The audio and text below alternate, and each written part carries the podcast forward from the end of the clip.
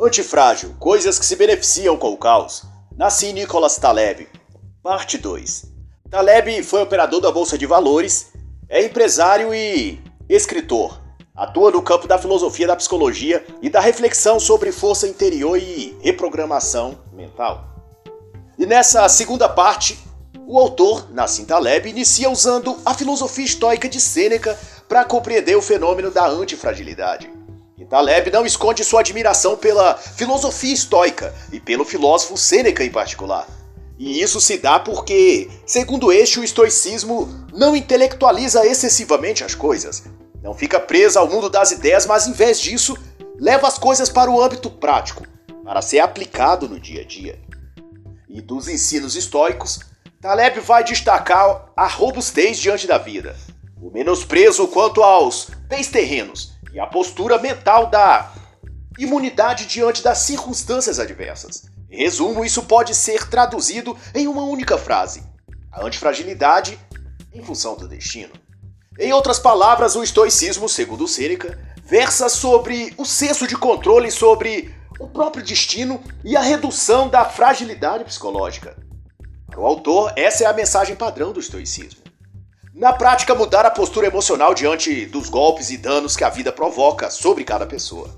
Para Taleb, o estoico moderno é alguém que aprende a transformar medo em prudência, sofrimento em informação, erros em iniciação vontade em comprometimento. Nassim Taleb trabalha a ideia de controle psicológico sobre as incertezas da vida, ou aleatoriedade, como ele chama são as turbulências, as idas e voltas, as perturbações e eventos ruins e difíceis. E ele então se refere ao estoicismo como uma filosofia prática para a educação das emoções. O próprio livro de Sêneca, Suas Cartas a Lucílio, vai dizer em uma de suas partes que mostrar coragem contra as adversidades é tirar do pescoço o peso da canga que carregamos quando nos damos excessivamente aos prazeres, aos sentidos primitivos da natureza humana. Sêneca chega a dizer na obra compilada e editada pela Martins Fontes em 2011 que os prazeres, esses prazeres que alimentam o estado emocional, bebidas, festas, baladas, abatem, debilitam e afeminam o homem e exige cada vez mais recursos financeiros para ser mantido, fazendo lembrar que o termo afeminar usado por Sêneca diz respeito a enfraquecer, fragilizar e não uma conotação particularmente feminina ou algo assim. E para aprofundar essa questão, Recomendo as obras Sobre os Enganos do Mundo, pela editora Martins Fontes 2011, edição idealizada e coordenada por Gustavo Piqueira. E a obra Aprendendo a Viver, na tradução de Lúcia Sarrebelo e Ellen Itanajara, da editora LPM de 2019. Taleb resume os ensinos históricos de Sêneca a um compêndio que ensina o homem a agir corretamente, isto é, com o caráter e a manter a virtude mesmo diante das piores situações. Para Taleb, isso se traduz ainda da seguinte forma: tudo é despesa, isto é, tudo que você faz tira algo de você. Ou seja, qualquer coisa que você se aplique, dedique tempo, energia ou dinheiro, representa um tipo de despesa. E este algo a que você se dedica requer de você que você invista tempo, dedicação ou recurso material, econômico ou psicológico. Por causa disso, de acordo com o raciocínio de Taleb, Toda vez que você ganha algo, obtém uma vantagem. Isso não foi apenas um ganho, mas um resultado. Uma troca em que você deu alguma coisa e recebeu outra de volta. Essa dinâmica de aleatoriedade, por assim dizer, não se trata de merecimento ou coisa desse tipo, mas do quanto e do que você dá em troca do que você pretende receber. Aquilo que você quer exige a custa de uma despesa. Você não a terá de graça colocar algo novo no armário, você precisará esvaziar algo do armário para abrir espaço. É uma troca. A lógica estoica nesse sentido, portanto, é. Certas coisas na vida pode ser analisado não sob a ótica do que você vai ganhar, mas do que você vai perder para obter, obter aquela coisa.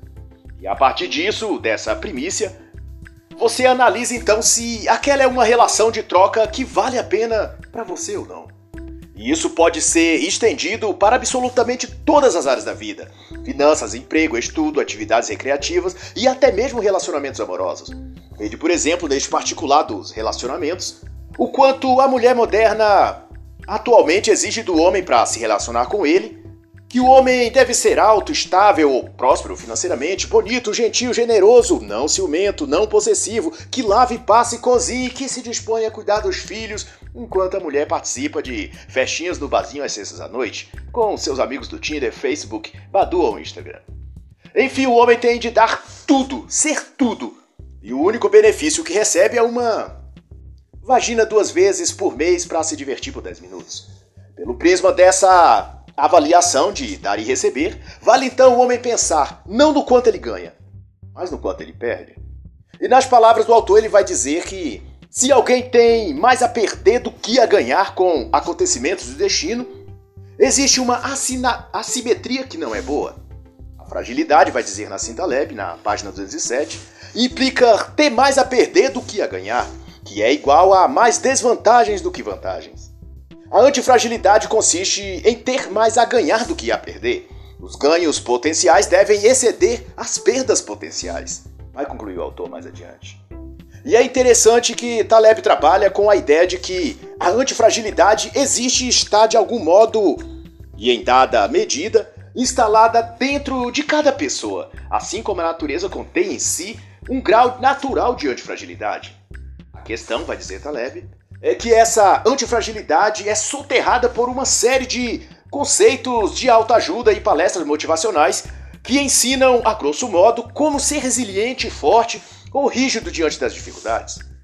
Mas o problema com essa abordagem é que ser rígido ou resiliente significa apenas suportar ou buscar suportar as tensões e adversidades. Mas ocorre que, por mais forte que busque ser a pessoa, se ela fica apenas recebendo os golpes da vida, chega o um momento que ela sucumbe, se deteriora e cai. Para Taleb, ser robusto e forte é apenas um segundo patamar na escala de superação. Primeiro, a pessoa sai da condição de fragilidade para de robustez, de estar forte e resistir a algum dos interpéries da vida. No entanto, não basta resistir às lutas, é preciso se transformar por elas e emergir melhor e mais adaptado após a tempestade. E o modo prático como o autor mostra como isso é possível está em, de acordo com Taleb, em minimizar o potencial de dano de uma experiência que pode ser ruim ou danosa. Isto é, avaliando de antemão o quanto de perda e desvantagens você terá com aquilo. Taleb chama isso de reduzir a exposição aos cínios negros negativos, ou diminuir as chances de passar por grandes tribulações desnecessárias. Assim também ensina que despertar ou desenterrar a antifragilidade consiste, além do cálculo de risco, a habilidade de equilibrar-se entre a segurança e o próprio risco. Ou seja, é preciso evitar posições sempre extremamente seguras, mas também invadir um pouco a área de risco. Isto é, tentar andar no centro de um e de outro extremo. Taleb ressalta que muita gente busca fugir da dor, do perigo, da decepção, evitando radicalmente aquilo que temem. Se tem medo de sofrer no amor, por exemplo, passam a não ter relacionamentos nenhum. Se temem não achar emprego, ficam em casa e desistem de procurar. Esta opção, inclusive, tem sido chamada e até justificado pela mídia, no corrente ano de 2020 pelo menos, dizendo se tratar de jovens em desalento, que por sua vez são aqueles que desistiram de buscar emprego e e de buscar renda devido a motivos como a falta de experiência profissional, a dificuldade do mercado de trabalho, os baixos salários, ou como virou moda entre os jovens, autodenominados red pilados, eles não procuram emprego porque o mercado de trabalho ou os empregadores são anginas, blue pills, e daí todas as boas vagas e bons salários, seja em qual área for, eles dão às mulheres, deixando para os homens os subempregos ou até nenhum emprego. De acordo com esta visão, portanto, não vale a pena nem sair de casa procurando trabalho. O que resta então é trancar-se num quarto no consolo de um videogame de vídeos eróticos, sendo sustentado pelos pais enquanto xingam as mulheres, amaldiçoam o governo e diz que o Brasil é um postil. Mas para Taleb viver com antifragilidade implica se expor a algum nível de risco, de estresse, um nível de dano, nas palavras do próprio autor. E citando um provérbio antigo, ele diz: prepare-se para o pior, porque o melhor cuida de si mesmo. E isso Taleb usa para referenciar que fugir das dificuldades ou tentar evitá-las é cultivar as características mais frágeis da personalidade. É estar em permanente estado de sensibilidade de fraqueza. A antifragilidade surge na alma a partir de quando os extremos são evitados, que o autor chama aqui de estratégia bimodal, que significa nem buscar segurança e conforto o tempo todo, mas nem também mergulhar de cabeça em todos os riscos e instabilidades que apareçam. O estado de antifragilidade não é buscar estar sempre no lugar ideal onde tudo é seguro e previsível, mas também estar com a mente e a alma livres para encontrar possibilidades de crescimento aonde quer que elas apareçam, sejam na dor, na alegria ou em que momento da vida for. Contudo, vale salientar que, na visão do autor, aceitar os riscos e enfrentar as coisas como forma de crescimento interno não significa se lançar em qualquer tipo de empreendimento, seja social, financeiro ou amoroso. Há de se evitar, contundentemente, se dispor aquilo que esteja claro que a probabilidade de fracasso é mais de 90%. Como Taleb diz na página 218, é escolher o peso máximo que se possa levantar e depois nenhum peso. Para o autor, querer proteger-se de tudo o que há de arriscado no mundo acaba, acaba bloqueando a antifragilidade. De acordo com Taleb, o estoicismo prevê a domesticação das emoções, mas não a eliminação das emoções.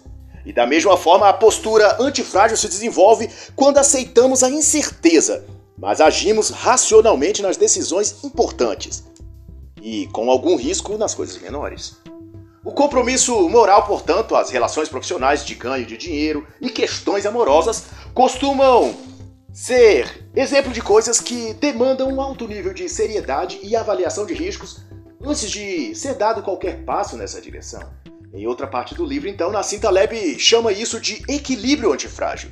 Se você tiver de pagar um preço muito grande por uma coisa, essa coisa deverá te trazer um benefício muito grande também. Ou senão, simplesmente não vale a pena. Essa é a lição apreendida até aqui. Mas avançando sobre a análise da obra, eu devo registrar que nem todos os tópicos abordados pelo autor foram comentados aqui por mim, visto que algum deles eu julgo que seriam ou redundantes, ou até mesmo enviesados demais para o que busco ressaltar no quesito da antifragilidade e reprogramação mental, que é o cerne dessa obra de Nassim Taleb. Por exemplo, eu escolhi não destacar partes em que Nassim Taleb tece elogios à ordem sociedade fabiana, ou discursa sobre as minorias pobres vítimas do capitalismo selvagem e da ganância dos banqueiros. Também eu não quis comentar os bons termos que ele usa para se referir ao comunista Karl Marx, por exemplo, ou quando ele se refere em tom apreciativo ao iluminismo e humanismo da Revolução Francesa.